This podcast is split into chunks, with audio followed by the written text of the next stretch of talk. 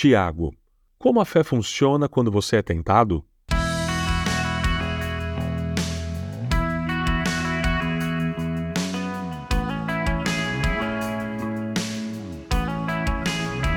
Todos nós gostamos de receber presentes, não é?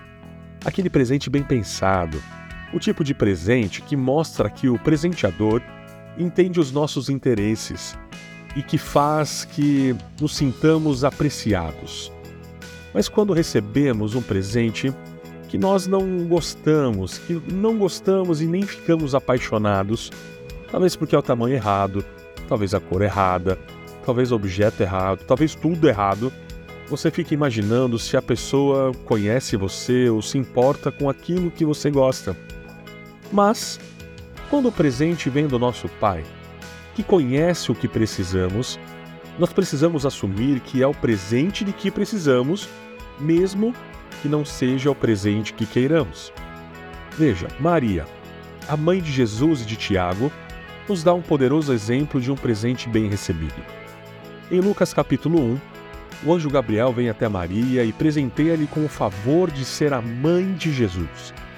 Ela foi capaz de suportar os confusos e maravilhosos eventos da sua vida, de gravidez sobrenatural até testemunhar o assassinato do seu filho, mas porque ela cria no caráter de Deus, recebeu o seu favor sobre ela e confiou na bondade do seu plano. Jesus e Tiago tiveram uma mãe que quase se divorciou do seu noivo, que foi rejeitada por sua pequena cidade religiosa e foi erroneamente chamada de mulher sexualmente imoral e mentirosa.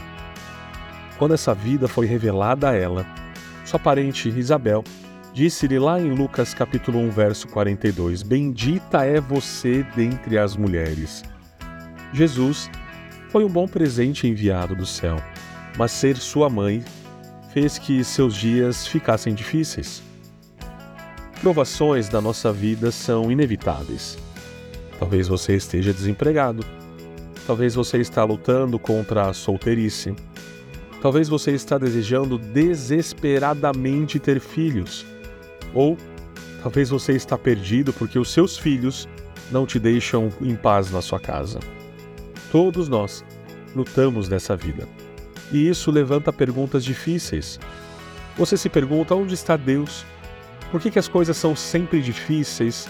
Ou será que Deus está mesmo presente? Na vida cristã, frequentemente esquecemos que o Senhor Jesus teve os mesmos tipos de problemas e tentações que nós. Tiago viu seu próprio irmão Jesus lutar perfeitamente através de provações que eram insuportáveis. Nestes versos do seu livro, Tiago está tentando encorajar os cristãos a encarar as provações como Cristo. Quando o salmista diz que podemos passar pelo vale da sombra da morte, isso não significa que nós podemos agendar um voo sobre ele ou tomar o caminho mais longo ao redor dele.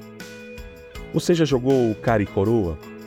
Se você tirar o lado certo da moeda, você vence. Se você tirar o lado errado, você perde. A vida é tipo isso todos os dias. A cada dia, cada decisão que você toma tem uma moeda com a palavra provação e no outro lado, tentação.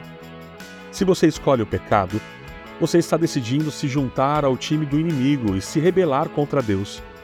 Às vezes, nós estamos mais vulneráveis quando a vida está muito dolorida.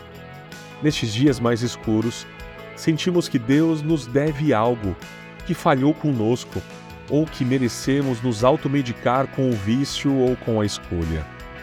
Essa escolha é feita sem fé.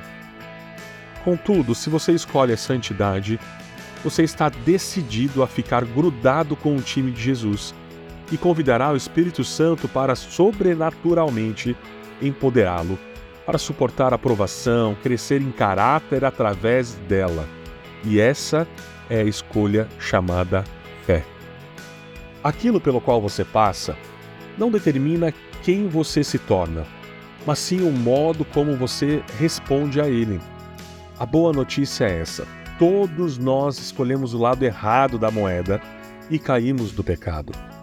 Graças a Jesus, e essa é a especialidade dele, ele nos permite refazer o nosso teste, até que passemos e tiremos uma aprovação, não importa quantas vezes tenhamos falhado nele.